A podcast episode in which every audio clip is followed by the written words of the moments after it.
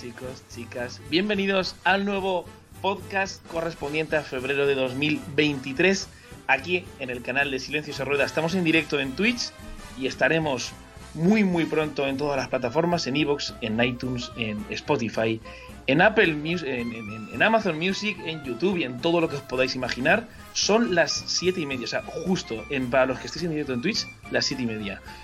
Vamos a comentar como siempre pelis, series en compañía. Soy Juan Rubio, les habla y en compañía de Nico Tapia. Muy buenas tardes. Buenasera. ¿Qué pasa? ¿Que has visto el padrino o qué? No sé, tú sabrás, tú sabrás lo que se viene, se vienen cositas. se vienen cosas chulas, se vienen cosas chulas. 28 días tiene febrero, como todos sabéis, entonces en mi caso tengo muchísimo material, en el caso de Nico tiene un poquito menos, pero en cualquier caso vamos a comentar lo que nos ha parecido, todo lo que hemos visto. Pongo en el, en el, en el tweet de nuestro canal de Silencio se Rueda, que también lo podéis seguir, que lo tenéis ahí en el directo en Twitch y en todos los sitios. Pongo que es un directo pre-Oscars, ¿vale? Pongo que es un directo pre-Oscar porque he visto muchísimas pelis que van a que van a estar, que van a estar, que están nominadas y alguna de ellas se llevará el Oscar, de las que he visto, por supuesto. Pero vamos, básicamente es un directo pre-Oscars. Ya organizaremos si hacemos algo no especial, no lo sabemos, no queremos mojarnos las manos. En cualquier caso, Bienvenidos, chicos, chicas, al nuevo podcast de Silencio se rueda. ¿Qué tal, Nico? ¿Cómo lo ves? ¿Cómo ves este mes? Bien, mi mes ha sido flojito, como ya te he dicho antes, que tengo poquito material. Pero bueno, también ha sido porque he estado pues con otras cosas, he estado con libros, he estado con algunos videojuegos que estaba ahí atascado un poco, he estado con bastantes series, tengo alguna película a medias que no va a estar en este podcast, estará en el podcast del mes que viene. Y también para ciertas cositas que se vienen próximamente que por claro, obviamente no quiero que entren en este en este podcast de febrero, este podcast número 14.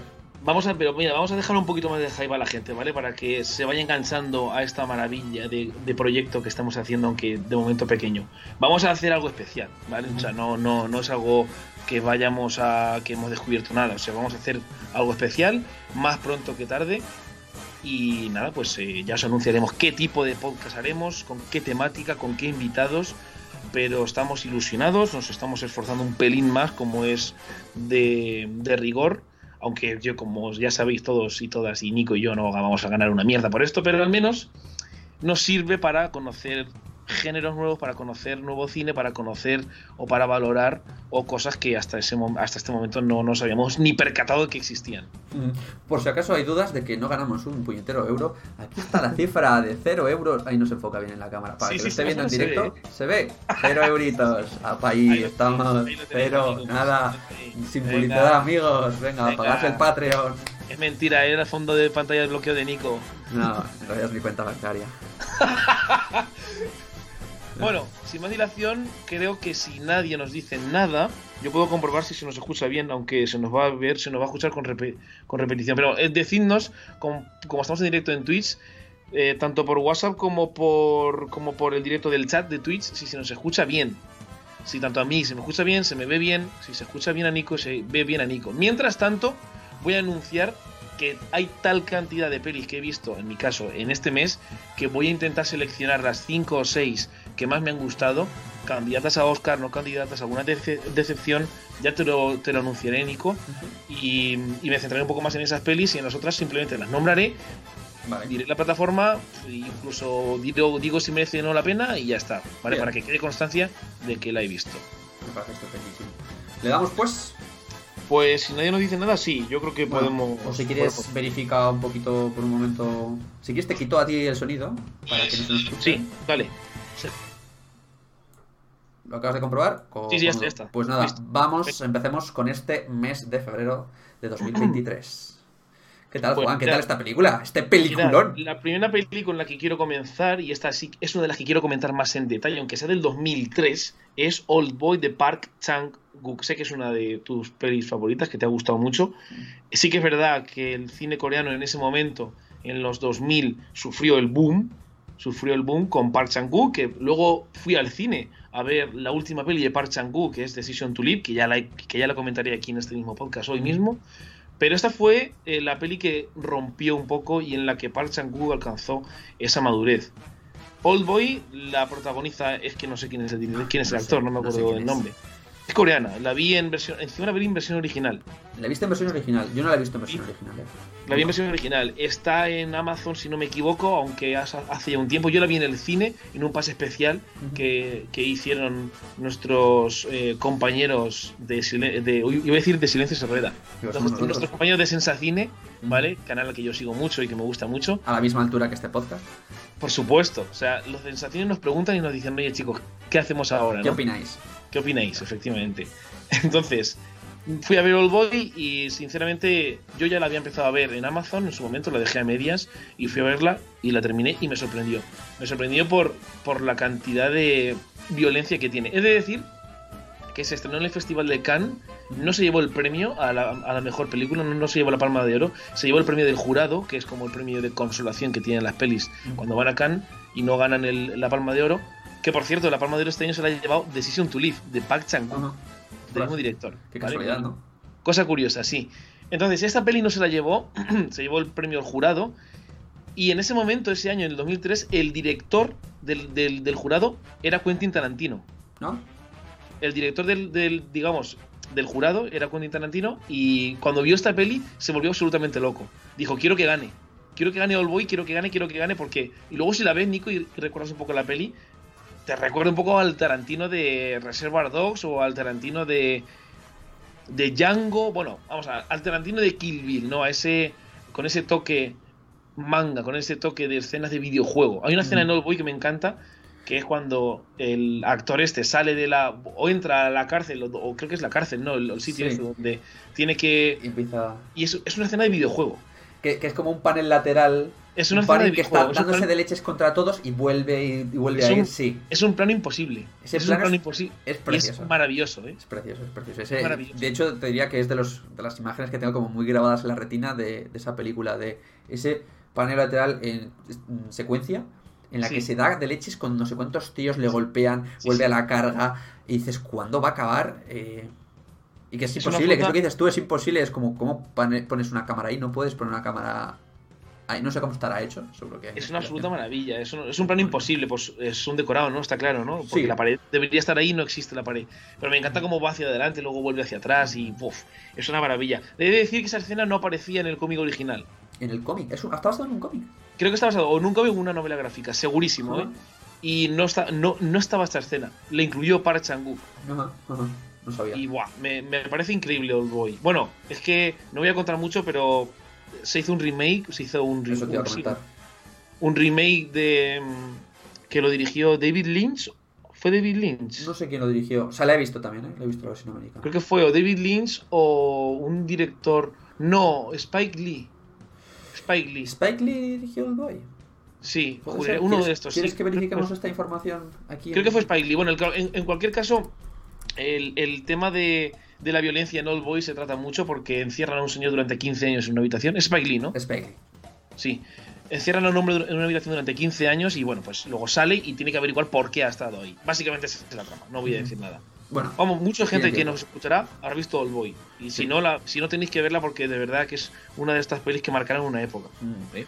Eh, yo de hecho esta película la vi, creo que eh, creo que te lo he comentado, lo he comentado alguna vez en algún podcast. Eh, la, hemos comentado. La vi en el colegio mayor porque nuestro amigo Juanqui, que si nos escucha por lo que sea, le mandamos un saludo, igual que a Piraña, que creo que también alguna vez nos ha escuchado, nos la puso porque tenía que verla para clase de comunicación audiovisual y nos la tragamos y yo dije, ¿qué, ¿qué, mierda nos vas a poner? Nos la puso y salí diciendo, joder, no he visto nada de cine coreano en mi vida. Sí.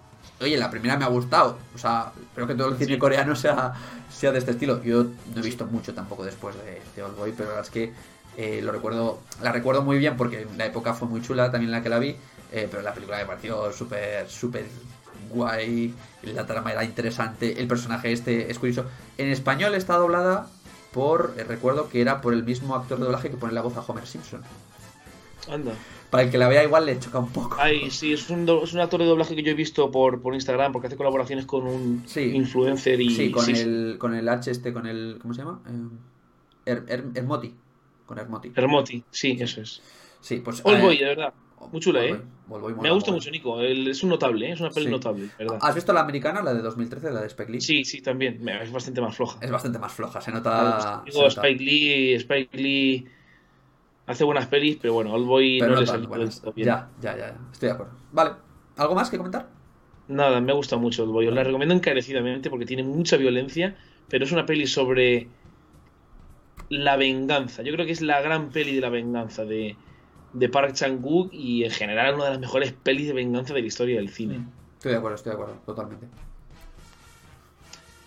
Rápidamente he visto Un lugar salvaje.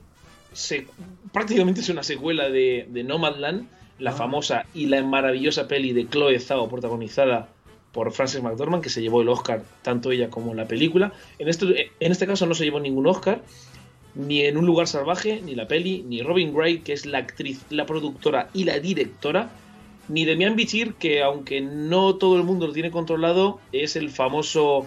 em, ¿Cómo se dice? El famoso hospedero, no, el famoso anfitrión de la, de la mercería de Mini en Los Odiosos 8, la Ah. octava, la octava peli de Quentin Tarantino, que es, es un actor mexicano, pero supongo que también con ascendencia norteamericana, y protagoniza en esta peli. Eh, pues eso, es que es un lugar salvaje. Está en Amazon, no me gustó especialmente, sinceramente. Le falta, se recrea mucho en las imágenes fijas, en los paisajes, y no me gustó. Sí, Así que como Nomadland, ¿no? Quizás. es un poco aburridita, así que bueno, O sea, pasa pero ahí ¿es secuela, secuela o algo así? O... No es secuela, O eh, sea, pero- secuela de tono, Sí. en tono casi despectivo. Sí, vale, vale, vale. Ahora ya me imaginaba que iba por ahí, pero vale. Sí, sí. Pas- pasamos pues a la siguiente, ¿no? sí. Venga. Martin Eden, esta tampoco la voy a comentar mucho, pero me ha gustado muchísimo. La tenéis ahí de Pietro Marchiello, que es el, que es el director, y la, es, no, es- no es nada conocida, ¿vale? No es nada conocida ni el director, ni, ni el actor, ni la actriz. Es del año pasado o de hace dos años, ya no lo recuerdo. Joder, Por el Y es- parece de los... Sí, porque tiene un toque, porque tiene un toque a, a Federico Fellini, tío, y es un es un homenaje al cine de Fellini, a ese naturalismo, al re- a ese realismo italiano, porque es una peli eh, antigua, o sea, es una peli nueva basado, basado en, en- en- en hace 50, 60 años de este señor que es un que, que es un don nadie, pero que quiere ser escritor y al final se convierte en un egocéntrico, en una persona egocéntrica llena de avaricia y de soberbia y es muy profunda para el que le guste el cine ro- eh, re- romántico, realista, Realista. y naturalista es una buena opción, pero, pero, pero eh, tenéis que saber a lo que vais.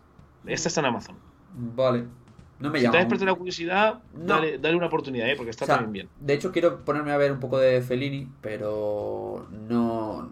Para ver pseudo películas que intentan pues elevarle y decir, mirad lo que hizo, yo también quiero hacer algo parecido. Para eso me veo directamente a, a Fellini. Así que no, no me, no me haga mostrar interés. Dale. Muy interesante un documental de que es este. eh, también he visto España en la primera globalización, que está en Filmin. Antes también estaba en Amazon. Es, es muy interesante cómo existe un tema, que es el tema de la leyenda negra, la cual dice que los españoles al llegar al conquistar América, al colonizar América, pues cometieron toda clase de atrocidades. Esa es la teoría y esa es la teoría que más, se ha, que más se ha extendido y la leyenda negra viene a negar eso viene a rebatir esa teoría. Es, como ya os he dicho, es una teoría más. Hay quien la cree, hay quien no la cree, hay quien tiene más hechos, menos hechos. Y este documental viene a reflejar un poco ese contraste a la teoría generalizada de que los españoles cometieron atrocidades al colonizar América. Es muy interesante porque, bueno, pues al final te ponen datos, te muestran testimonios de historiadores, de personas influyentes y bueno, pues es otra perspectiva más sobre la que afrontar la historia de España y la verdad es que es muy interesante, me gustó mucho. Eh, por... Sí que la verdad es que este, fíjate que sí que me interesa mucho cuando hacen una visión contradictoria un poco eh, Sí. respecto de estos temas, sobre todo que siempre tenemos como muy asentados en la cabeza, pasaban de una manera Sí. y luego pues hay todo, no, hay, no es solo blanco y negro, sino que hay muchos matices y grises. Eh, por añadir y puntualizar algo respecto de lo que has dicho, eh, voy a recomendar desde aquí un podcast eh, relacionado con un poco con esto, que me gusta a mí escuchar bastante, que se llama La Contrahistoria, no sé si lo conoces Sí, de Fernando Díaz Villanueva, que hace también muchos comentarios Sí, sí, sí, claro, claro. económicos y demás. Eh, tiene un libro también llamado La contrahistoria de España, pues, que, que yo tengo pendiente de leer, no lo recomiendo desde aquí, sino simplemente me lo quiero leer y quiero echarle un vistazo, que también creo que trata algún tema de, de este, de este tipo, de este tono. Así que nada, eh, la verdad es que este dónde está, Por- porque sí que me gustaría verlo. en filming. En Filmin. Ah. Igual me hago Filmin este mes, fíjate, ¿eh? Para Está muy bien. Hay muy que, interesante. hay que ir de cierta plataforma de color rojo o... Martin Eden, creo que eso he dicho que está en Amazon, perdonad, pero también está en filming. Vale. Había hecho en Ah, Amazon, no sé si está en Martin Eden. Martin Eden está en filming y España en la plena globalización también. Pasa, Vale. a ver, vamos que. ¿Qué más he visto, chicos? Eh, vamos Ah. a detenernos aquí. Vamos a detenernos aquí porque he visto Los Fabelman, la gran favorita para alzarse con el Oscar a mejor director en los Oscars de este año, que es no- ni, más, no- ni, ni más ni menos que es Steven Spielberg, que ya todo el mundo lo conoce. Mira, no te voy a decir, Nico, nada de Steven Spielberg. ¿Quién es Steven Spielberg? Porque, pf, ¿qué te voy a decir? Claro, te voy a decir, mira, te voy a decir un top, un top 3 de Spielberg que nadie conoce. Tiburón ET, no. Te voy a decir eh, Encuentros en la tercera fase, por ejemplo, que es muy bueno, Steven Spielberg. O. ¿Cuánto sabes de cine, Juan? Mm, no, esa, es que te iba a decir esa. Yo ese no la he Ah, visto no. tampoco, ¿eh? Tampoco he visto Te voy a de decir la lista de Schindler, no voy a decir ni Tiburón, ni ET, ni Indiana Jones. Pf, es que madre mía. Voy a decir Encuentros en la tercera fase como la peli tapada de. Spielberg, que es una maravilla, fíjate. Entonces, tenemos nada, Los Fabelman rápidamente es la vida de la infancia del director Steven Spielberg. Podéis decir, bueno, pues es un poco egocéntrico. Bueno, pues sí, pero no porque la historia que cuenta es muy profunda. Cuenta la historia de cómo se relacionaba con sus padres, qué relación tenían entre ellos, qué relación había con los amigos del, entonces jovencísimo, ¿no? Director y cómo empezó Steven Spielberg a aficionarse por el cine, a coger esa cámara. Es una obra maestra en, el sentido de od- hom- homenaje, oda al cine. Es, en ese sentido es una obra maestra.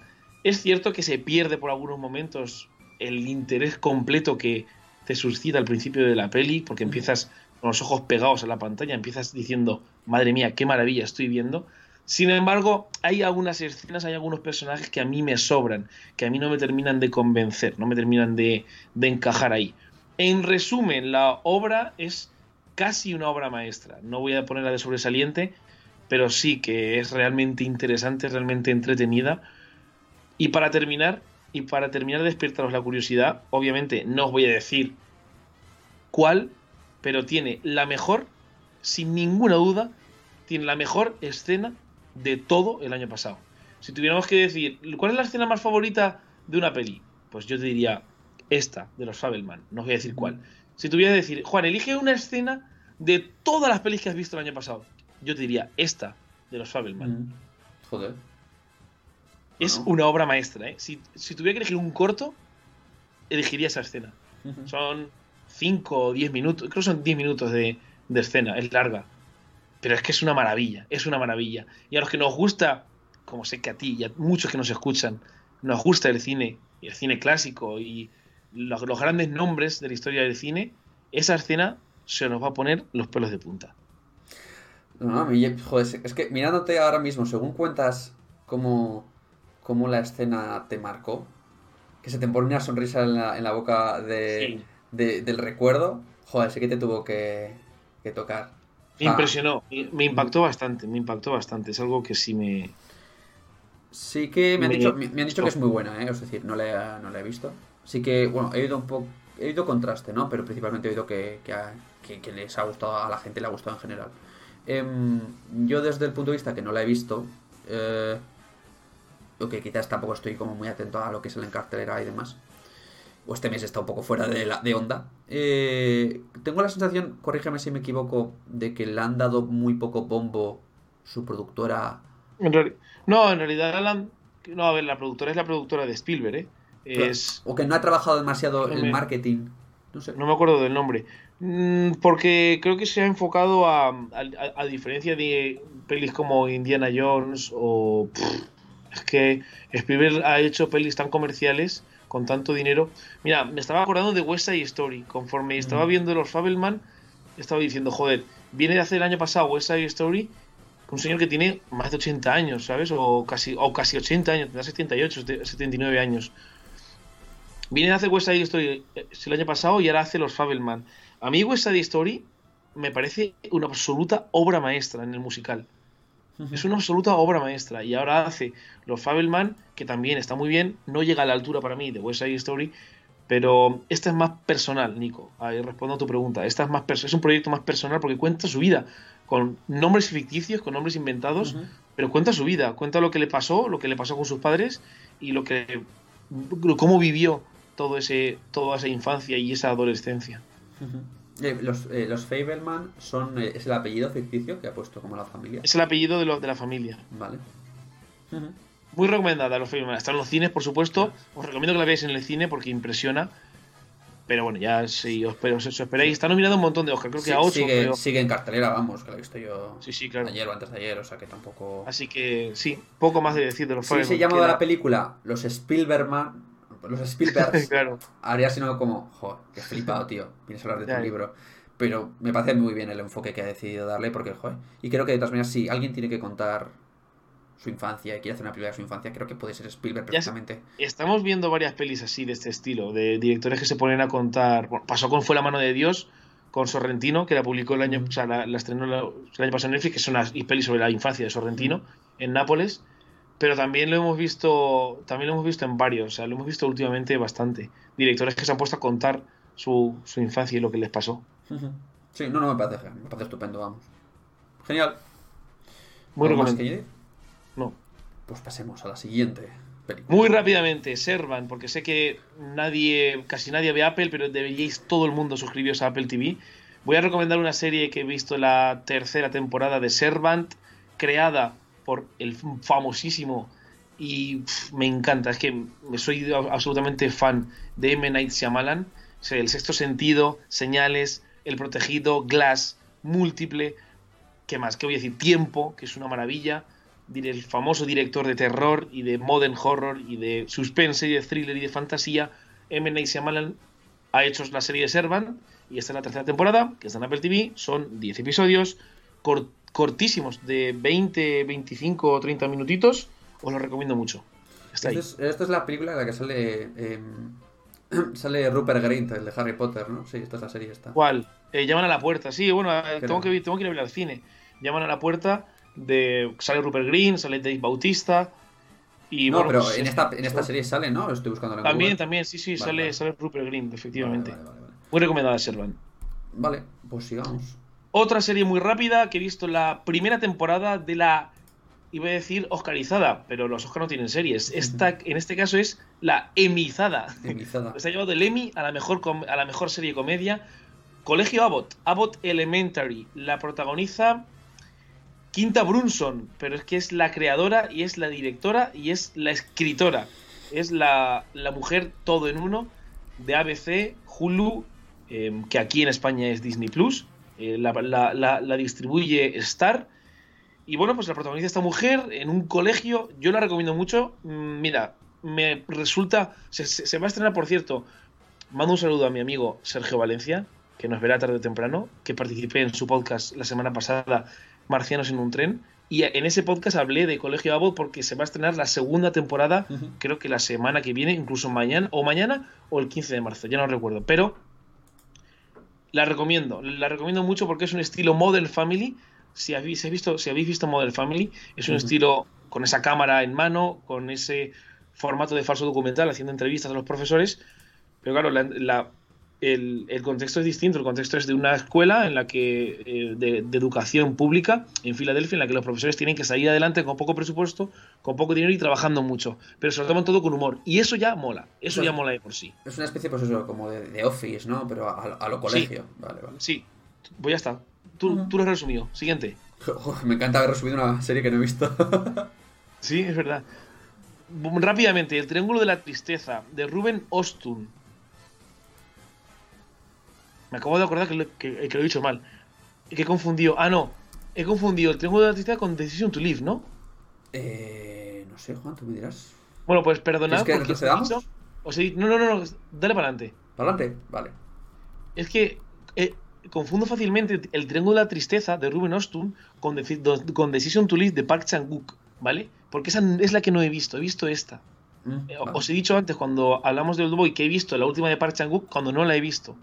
Vale, joder. Me he confundido el Triángulo de la Tristeza con Deci- Decision to Live, porque esta sí que se ha llevado el- la palma de oro en el Festival de Cannes de este año, y no la de Park Chan-wook, ¿vale? Correcto. Esta Está me ha encantado, tío. Nominada a mejor película, esta, y dirección y guion original. Joder. Sí, está, está nominada también a varios Oscar, a 3-4 Oscar. No sé, no creo que se lleve ninguno, pero esta fue la gran triunfadora del Festival de Cannes del año, del año pasado. Ruben Ostun, muy buen director. Estas pelis del estilo Otra Ronda de Thomas Winterberg o La Caza del mismo director o incluso... No conozco ninguna película que ha hecho, estoy mirando su filmografía y no... Estos directores daneses y noruegos, como La peor este persona del mundo... Este es sueco. Sí, bueno, daneses, suecos y noruegos, estoy hablando de, Thomas Winterberg, que creo que es danés, también está por ahí el director de La peor persona del mundo, que ahora no recuerdo el nombre, pero estas pelis danesas, tío, escandinavas, son, esta es una sátira política a la alta sociedad, rollo como hemos visto también en el menú, como hemos visto en Trier, por la espalda. Joaquín Trier, ¿te suena? Joaquín Trier, claro, claro, de Joaquín Trier, ese es el director de la peor persona del mundo, efectivamente. Yo aquí, datos aquí. Que, bueno, el único aquí actor famoso es Woody Harrelson, que hace, de capitán del barco. Muy, muy recomendada el Triángulo de la Tristeza. Es realmente sorprendente cómo se realiza esa, esa sátira tan bien tirada y tan bien, tan bien hecha. Me parece. La verdad es que me parece increíble. ¿eh? Siguiente. Me cuenta que aquí atrás, aquí se me está viendo el reflejo de la pantalla de ahí. Pero bueno. Da igual, Nico. Quantum Manía, la última peli de Marvel, de la factoría Marvel, ya la he visto. Tendréis también, por supuesto, vídeo en el canal. A este paso lo veréis dentro de 10 años. Pero, pero, pero ya he visto Quantum Manía. Hace avanzar mucho en el tema del multiverso, es lo único que os puedo decir. Avanza muchísimo, muchísimo en cómo, en qué es lo que nos vamos a encontrar en la fase 5, porque esta es la primera peli, del universo de Marvel. Tiene, tiene un actor que lo acapara todo, que es Paul Rudd. Cuando aparece Paul Rudd, se van el resto de actores. O sea, desaparecen, no los deja absolutamente a la altura del suelo porque es tan bueno Paul Rudd, tiene tanto carisma y tiene tanta gracia que, joder, porque dices que qué bueno es. Hay otros actores también famosos, bueno, como está por ahí Michael Douglas, que tiene un papel prácticamente residual, hmm. pero bueno, lo que os digo es que es muy interesante hacia dónde nos vamos, hacia más que con los actores o con el director, que es el director de las otras dos anteriores, Ant-Man y Ant-Man y la avispa, incluso yo diría que más importante que los efectos especiales es cómo se avanza en la trama, ¿no? Es una, es una peli prácticamente de transición, diría yo, fíjate. Es buena, es interesante, tenéis que verla para poder entender hacia dónde vamos, como ya estamos acostumbrados a Marvel, pero hace ver hacia dónde vamos. Eh, por puntualizar, y, no puedo decir nada porque todavía no la he visto, eh, que quizás es de estas películas que salen, lo que creo que has comentado un poco, eh, son de estas películas de Marvel que como tal no van tanto de Ant-Man y Ant-Man porque, o sea, de, vamos a hacer una película de Ant-Man, sino más de quiero contar algo de este universo, de, todo lo que está cambiando ahora mismo dentro de lo que es Marvel. Eh, y necesito un protagonista principal para hacer esa transición, que es un poco lo que le pasaba a eh, Spider-Man y a Doctor Strange. Es una excusa de utilizar este personaje para ver cómo hago esa transición y este cambio.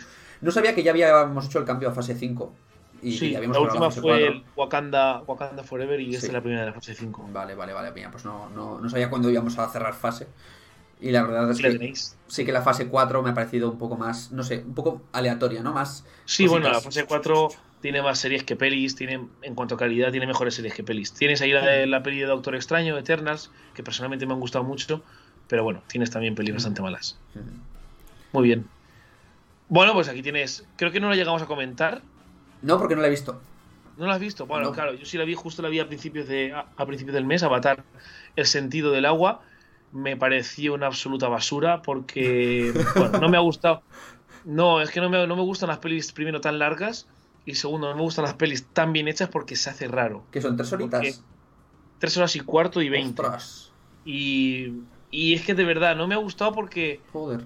está tan bien hecha, parece que estás en un videojuego y a mí, pues como ya he dicho muchos amigos, o sea, esto ya lo he comentado, me escribiste mucho por Instagram cuando la publiqué, pero no me gustan las pelis que se parecen a videojuegos porque para eso prefiero jugar un videojuego. Y de verdad que está tanto, tan digitalizada la imagen, está tan pulida que se me hace hasta raro. Es estéticamente asquerosa, es, estética, es estéticamente antinatural, es antirreal. Porque una peli de ciencia ficción como puede ser Star Wars, joder, ves personas y por la actuación o por el ambiente te lo crees. O sea, dices, joder, ojalá hubiera un universo así, ojalá hubiera un mundo así. Es que aquí no te lo crees, o sea, dices, me da igual, o sea, es que no me creo que exista Pandora ya. En fin, lo único destacable es pues que la pelea final, o, sea, el final, porque no os voy a decir nada porque hay una pelea final, o sea, quiero decir, no, no, no voy a descubrir aquí las Américas. Me lo imagino. Joder, está muy bien hecha. Las escenas de acción están muy bien hechas, están bien rodadas. Se nota que está James Cameron, obviamente. Y voy a decir una última cosa, me da miedo que se estrenen otras tres más, ¿eh? Porque puede acabar con el cine James Cameron, ¿eh? Puede, puede, puede acabar con lo que hoy conocemos. Claro, me, tuvieron, me tuve que comprar por otros dos euros más en las gafas 3D. por, eso, eh, por eso no he ido. bueno, en fin, en sentido, a mí no me ha gustado, eh, no, al final entro en la peli, pues, vale, pues puede que al final, mm. en la pelea final, pues entres, porque, bueno, pues joder, tres horas, si te, te, te, te, sientes como un absoluto idiota si no entras en la, en la película después de tres horas y, y, haber pagado, pero bueno, ahí la tenéis. Sí, haciendo referencia a, lo que comentabas de que no entras en la peli por el tema de que hay tanto 3D y tanto CGI que no te lo crees, eh, creo que fue un poco lo que pasó en su momento cuando surgió la segunda trilogía de Star Wars, en la que aunque los personajes, los actores eran reales y salían disfrazados, todos los fondos prácticamente eran 3D. Y eso fue algo que le chocó mucho en su momento al espectador, a los espectadores de aquel momento porque no estaban acostumbrados. Ahora es verdad que vemos la segunda trilogía de Star Wars eh, y decimos, bueno, me lo puedo me lo puedo creer porque los veo como humanos, pero sí que es verdad que quizás lo que dices un poco, estamos llegando a un punto en el que estamos digitalizando tanto eh, que llega a perder un poco el valor de, irte a una selva a grabar, a que las plantas que te, con las que te mueves sean reales, aunque sea, aunque luego metas algo de fondo y añadas y modifiques y demás, pero es que todas las plantas que todo lo que estoy viendo es 3D. Es, Totalmente. Es como si una película, estás viendo una película de animación. Yo lo siento, respeto totalmente a los que entren en este tipo de pelis, a los que les encante, a los que les emocionan, a los que le lloren, pero a mí no. Es. Válido es. Pero Vamos. estoy de acuerdo. Tar, tar, tar, tar, tar. Después de 12 años, chicos, chicas, vuelve Todd Phil a las pantallas, dirige y escribe esta pasada. Esta pasada de peli con Kate Blanchett a cargo del protagonismo absoluto y férreo. Espero que se lleve el Oscar como mejor actriz, está nominada, aparte de estar nominada a mejor película, mejor director también, en los Oscars de este año pero yo sinceramente espero que se lleve el Oscar a mejor película, a mejor, perdón, a mejor actriz. Poco más de Tar, después de 12 años, Todd pensó, llevaba varios años reescribiendo el guion de esta peli y en un primer momento pensó en Kate Blanchett. Y si Kate Blanchett no hacía esta peli, no la estrenaba. Así te lo digo, así pasó Nico. Y al final Kate Blanchett por cojones no tuvo más que hacerla y que protagonizarla, porque si no, Todd no la estrenaba. Luego volveremos a comentar luego más adelante una cosa de Kate Blanchett. Vale, eh, entonces cuenta un tema muy escabroso, muy interesante, que es una, hace una crítica al movimiento Me Too y desde el punto de vista de una directora de orquesta que tiene mucho poder, es muy famosa. No es real, ojo, no, no está basada en ninguna. Eh, está, eh, creo que es Christine Tar o, algún nombre así común, pero no está basada en ningún personaje real, ¿vale? Ya os aviso. Y es una maravilla ese retrato que hace de la alta sociedad desde el punto de vista del poder de una directora de orquesta. Es muy interesante qué crítica hace. Atentos a la primera escena, que es una obra maestra. Mira, la, pondría junto a la escena que os he dicho de los Fabelman, la primera escena de Tar, como mejor escena de, todo el año. Qué bien, además como entra una, escena buena. Al principio de una película entra cosa final. Baja un pelín después, bueno. empieza, empieza, a ambientar cuando la veis vais a decir, hostia, esto va a ser una puta obra maestra. Pero luego baja un pelín. Es que no se puede mantener ese nivel en TAR. Yo la fui viendo y dije, no puede ser que con dos escenas me maraville. O sea, tiene que eh, bajar al final del nivel. Claro, pero es difícil que eh, tú como director crear una, escena inicial que a un, al espectador, sí que se acaba de sentar, que se acaba de poner a reproducir la película, le entre al, momento. Es muy difícil. Es una maravilla. Es una maravilla, que, eh, me parece que cuando consiguen hacer eso es o sea, puedes hacer una, buena escena, pero te va a requerir probablemente tiempo de, que los personajes evolucionen, cambien, que te, que, te, que te afecten a ti como espectador. Si lo consigues desde el minuto prácticamente uno, eh, me parece espectacular. O sea, eso es imposible. o sea, es pocas películas. Yo he visto que desde el minuto uno digas, guau, esta es tal. Luego puede bajar. pero. El poderío que tiene, el poderío que tiene Kate Blanchett es brutal. Qué bien, qué guay. Esta sí que la quiero ver, porque la, no sé, también he oído muy buenas cosas. Te va a gustar. Te va a gustar mucho. La voy a intentar ver esta, sí. Rápidamente, porque ya la hemos comentado, la comentaste tú, Nico, en este podcast. Me ha gustado bastante Elvis, no al nivel ni de Tar ni de los Fabelman. Pero me ha gustado, me ha gustado, me ha sorprendido. Eh, no me gusta tanto, tanto, como Rocketman. Vamos a empezar a comparar ya musicales eh, modernos. Por supuesto, está a un nivel mucho más bajo que West Side Story de, de Steven Spielberg. Está al mismo nivel que Bohemian Rhapsody, por ejemplo. ¿Por qué? Porque hace un retrato de Elvis bueno. Así de sencillo. Hace un, un, un, retrato de Elvis bueno cuando no era bueno. Cuando sabemos todos los problemas. Todos sabemos, o bien post-mortem, o bien eh, durante la época, durante la vida, que todos los problemas que tenía, ¿no? Entonces, esta peli hace un retrato bueno desde el punto de vista del manager, ¿no? Tom Hanks, uh -huh. y ya está, poco más. O sea, me gusta menos que Rocketman, menos que West Side Story, pero a la altura de Bohemian Rhapsody. O sea, es una peli buena, está, está muy bien hecha. Eh, buenas funciones. Sí, yo lo que, lo que un poco que comenté en el podcast en su momento fue que no tengo, no tengo ni idea de Elvis, es decir, esto es de las pocas cosas que he visto y he empezado a escuchar un poco de Elvis a partir de esta película. Entonces, eh, bueno, tú sí que es verdad que yo tenía una idea de Elvis un poco más mala eh, y quizás esta película muestra una visión más eh, buena de quién era Elvis. Y no sé, creo que lo comenté en su momento, no sé si la recreación que muestra es la real, está idealizada o intenta favorecer que crean que, crean, que, que se comienza a crear una nueva imagen un poco de lo que era Elvis e sí idealizarlo y demás. No sé cómo era Elvis tampoco. Sí que es verdad que te... Yo tampoco, Nico, o sea, no te puedo decir nada más. Mm. Sí que es verdad que te da datos reales que no conocíamos, ¿no? Porque no sabía que estuvo tanto tiempo en Las Vegas eh, haciendo conciertos, ya. por ejemplo, no tenía ni idea. -huh. Te da datos curiosos. Sí, muy curioso. Muy interesante sí. también. Está, está guay Elvis, ¿eh? Lo de la muerte de su madre también. Sí, sí. No la pondría como top de este año ni para llevarse el Oscar, sinceramente. Está peleando con Brendan Fraser, Austin Butler, que es, hace de Elvis. Baz Luhrmann ya lo conocemos por, por el Gran Gatsby. Uh -huh. Pero bueno, a mí de verdad que es una peli que desafortunadamente va a caer en el olvido en poco tiempo. Sí, creo que le pasa un poco como a Rocketman, quizás. Sí. Quizás Bohemian Rhapsody no pase desapercibida durante mucho tiempo, pero esta quizás sí.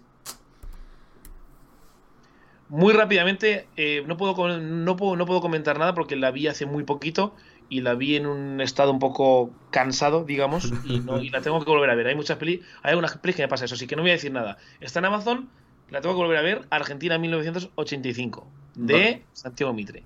Vale. Rápidamente también, Nico, vas a pasar en 30 segundos. Gabinete de las Curiosidades de Guillermo del Toro es una de las tres mejores series que se han hecho en este año pasado, junto con, para mí, El Club de la Medianoche y Servant.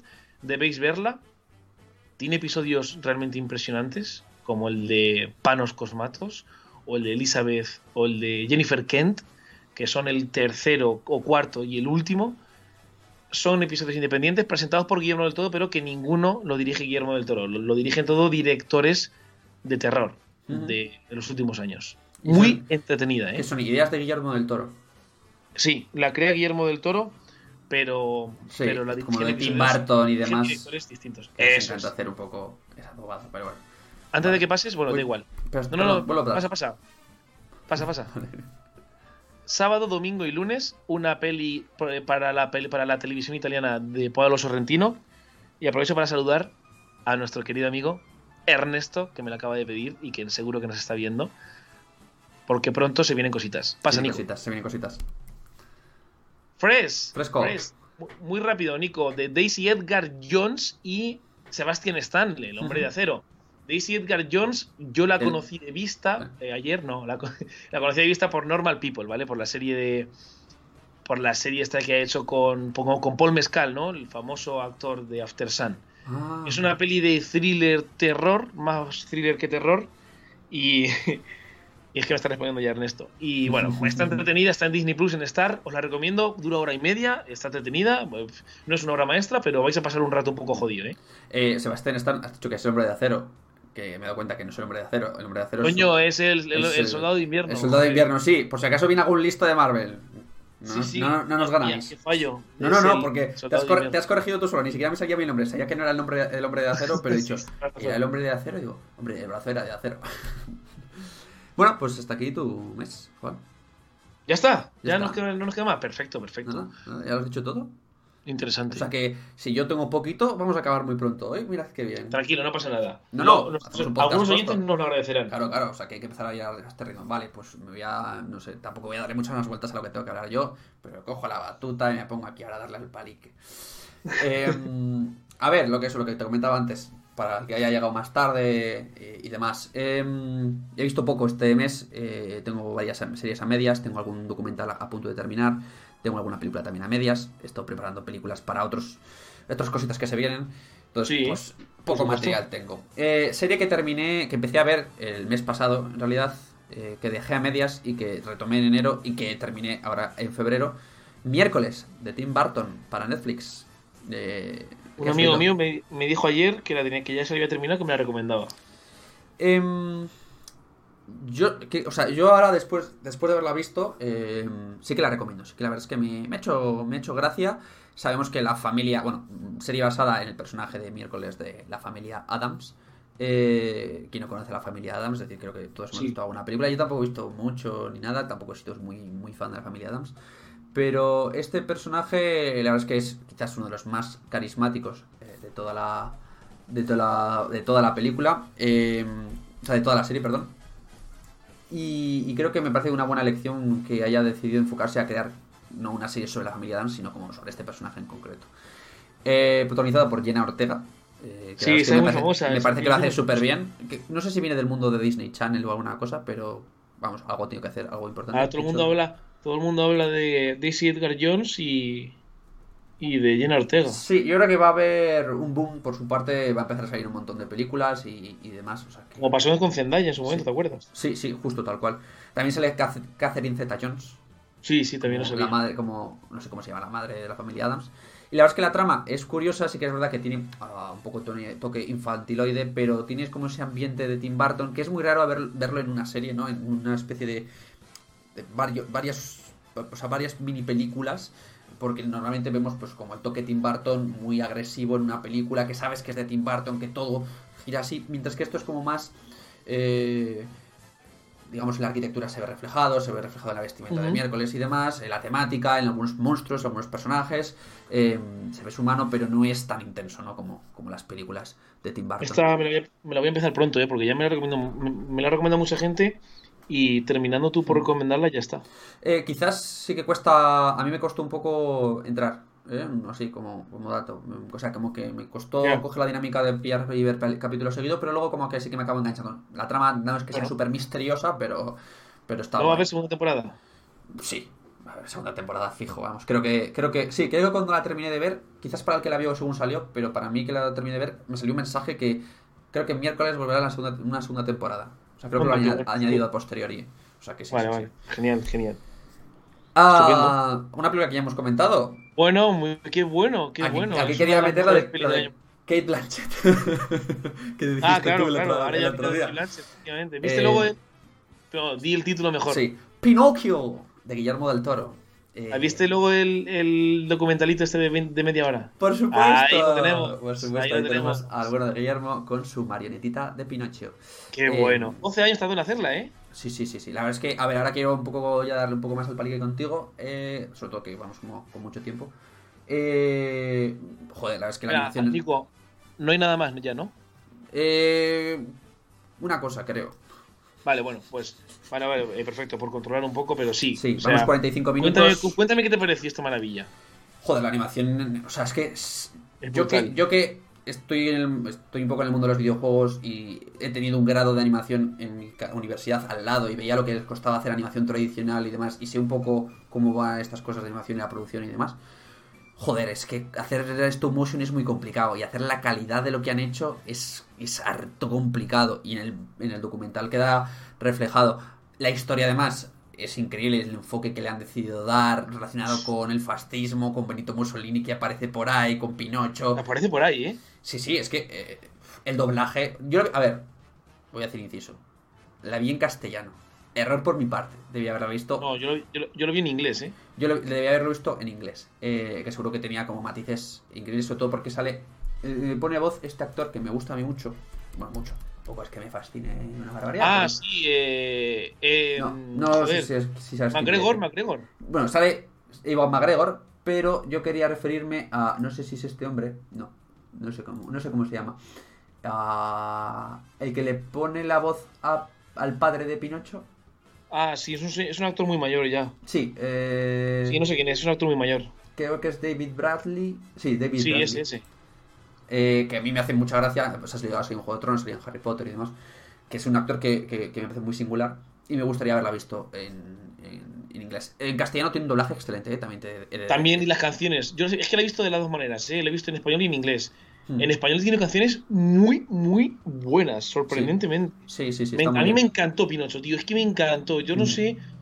De verdad, se tiene que llevar el Oscar a la mejor peli de animación. O sea, Sí. es que vamos, no tiene sentido que se lleve otra. No sé qué más películas hay de animación. A ver, No si lo sé, sabes, sinceramente, no porque es que está tan claro que se lo va a llevar esta. Pero yo creo que se lo va a llevar sin ningún tipo de duda porque me parece un trabajo espectacular. O sea, es un trabajo. Don Guillermo del Toro ha hecho Es- la mejor peli de animación Sí. y prácticamente la mejor serie. Qué maravilla. O sea, es que tiene, tiene tanto sudor esa película. O sea, yo Sí, veía sí. cada fotograma y digo, esto tiene un sudor, este plano secuencia tiene sudor y lágrimas. Y, y casi le falta tener sangre. O sea, Sí, sí. es, Es que es así. Llevas eh, toda la razón. Es complicadísimo de hacer. Es que la gente no se. O sea, aunque te veas el documental, y yo que no. O sea, yo no he estado cerca de una figura Es de que no nos hacemos mi una vida, idea, ¿eh? Pero no nos hacemos ni una idea, ni, ni de Que lejos no, de. no tenemos ni puta idea del trabajo. De, de, de- Buah. de los, o sea, lo que cuesta hacer una escena. Te lo digo de verdad, se me pone los pelos de punta, ¿eh? Sí, sí, sí, sí.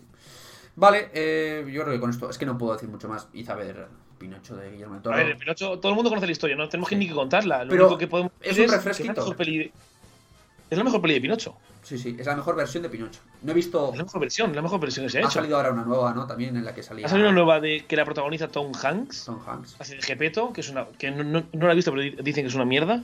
Luego tenemos la anterior que se hizo el año pasado de Roberto Benigni, ¿vale? Que también la Roberto protagoniza. Roberto Benigni. Sí, que es muy oscura, es prácticamente de terror. Que es hasta curiosa, está muy interesante esa peli, pero no llega a la altura de esta, porque es de carne y hueso, ¿no? Pero está muy curiosa esa peli, esa también está, esa está guay, ¿vale? Se llama, pero igual, Pinocho. Pinocho de Roberto Benigni, de, de La vida es bella. Hay una del. Sí, sí, sí, sí, sé quién es, pero hay una del 2021 también, de, de Francia, que. Bueno, es un corto, no, son seis minutos. Sí, No. Que también parece muy oscura el, el, el, el tráiler. Hay un, van a sacar próximamente, por cierto, anécdota, un videojuego de una especie de Pinocho con, mezclado con Dark Souls que tiene pintón que te cagas. Sí, sí. Joder, Pinocho está en auge, eh, madre mía. Joder. Está, está de moda. Lo está de moda Pinocchio. mía. Pues nada, Pinocchio. nada, Pi- Pinocchio, eh, id a verla antes de cancelar vuestra suscripción a Netflix. Porque. Eso es lo que estoy a punto de hacer. de dejarla sin configurar y que no, la, y que no veáis más Netflix. Ay, corred a verla, es lo último que tenéis que ver. Y nada, eso, bueno, me vi el documental, poco más. Ah, bueno, vale, me quedan dos cositas. Eh, Se estrena la quinta temporada este, este mes. Sí, eh, You. De marzo. ¿Cuál? Perdón. Este mes de marzo se estrena la Sí. cuarta o quinta temporada, ya no recuerdo por cuál va. Ah, están por la cuarta temporada y por rellenar un poco lo que comentar este mes, pues me he visto la primera mitad porque Netflix ha decidido empezar a hacer este sistema de saco la mitad de temporada de golpe y luego unas cuantas semanas después saco la segunda mitad. O sea, por ah. si no tienen problemas, Sí, por si no esto, por si no han creado problemas con las cuentas compartidas, ahora vamos a, van a crear más problemas con las partes. sí. Eh, You es una serie que quizás en este podcast no lo he recomendado. A mí la primera temporada me encantó, me pareció una serie increíblemente buena, que estaba bastante bien hecha, el personaje molaba mucho, eh, tiene escenas que son que te dejan los pelos de punta, eh, que tiene un trasfondo social muy interesante. Quizás creo que ha ido empeorando, eh, ha ido tratando el tema, los temas que trata, que son el acoso un poco, el amor frustrado, eh, etcétera. Eh, creo que los he ido tratando eh, de una manera correcta y creo que son interesantes, pero creo que esta serie está llegando a su fin, creo que no da mucho más de sí. Y creo que deberían acabar con ella. Y el personaje me da pena, ¿eh? Porque creo que el personaje daría mucho para sí, de sí, pero creo que no están teniendo ideas buenas para continuar sacándole el juego que, que se merece. Poco más que decir. Cuando acabe de ver esta temporada, pues ya os comentaré qué me ha La parecido. segunda parte, veo ahí el 9 de marzo, ¿no? Eh, sí, segunda parte, 9 de marzo. Y Perfecto. por añadir una última cosa, ¿Qué es pues. amigo? No, no tenía que. A ver. No tenemos que terminar este podcast sin que aportes con una joyita de estas mm, no raritas. A ver. Calma, calma. Obra de teatro. Bueno, mejor me lo pones, o sea. Por, por que me meter. a- de puta madre, que me parece, Va. me parece Ah, vale. genial. Era que ibas a decir. Ya estás Nico metiendo aquí una mierda. de- Que no, que no, que me parece genial que cada. Me parece genial que cada mes nos aportes a una peli española clásica de los 90, alguna cosa. más Manolito rara, Gafotas y, y teatro. Me parece Eso es lo que genial. aporta. Me parece genial. Nada, a ver, por rellenar un poquito. Eh, como las obras de teatro, pues digamos que es el cine más primigenio. Claro. Eh, recomiendo esta obra de teatro que fui a ver hace dos semanitas, eh, aquí en Madrid, en el teatro... ¿Qué teatro era? Teatro Marquina, creo, si no me equivoco, que está cerca de. Castellana. Eh, la función que sale mal, bueno, trata un poco sobre un grupo de teatro de la universidad que tiene que hacer una obra y le va saliendo mal. Y sale mal, pero incluso antes de que empiece la obra ya empieza a salir mal. Aparecen como operarios que se le está desmontando un poco el escenario, tiene que, piden a alguien del público que le sujete algo con celo, tal, no sé Qué qué. guay. Y, y- y- y como que son actores que les van. Como que eh, juegan mucho, además. Bueno, rompen la cuarta pared y demás. eh, pero tienen. Juegan con, con errores que se producen en, en, las, em, en los ensayos de una obra de teatro. De. Uy, se me ha olvidado. eh, texto. Y el otro, ¿qué dices? No sé por qué línea vas. eh, ya me he perdido, estoy, no estoy atento. Eh, juegan a, a entrar en bucles infinitos de diálogo porque a uno se le ha olvidado cuál es su siguiente línea y empiezan a repetir el mismo trozo varias veces. Entonces es muy gracioso porque Qué guay, y eso. Perdona, termina, termina. no, juegan con, el, con, como con los propios errores del teatro a su favor para crear escenas cómicas y es constantes risas. Y, y la verdad es que me lo pasé súper bien. Además, este, este teatro eh, casi recomiendo verlo desde arriba, que son incluso más baratas porque se ve muy bien desde arriba. Se ve mejor que casi desde abajo la obra. Joder, qué Eh, guay. Y nada, eh, quería introducir así un poco. una Qué guay, Nico, diferente. gracias. Te voy, a decir- te voy a dar las gracias porque a mí me- siempre me ha gustado ir al teatro, pero no he podido por, por cosas. O sea, no, Sí. no voy a poner excusas, pero no, no he ido.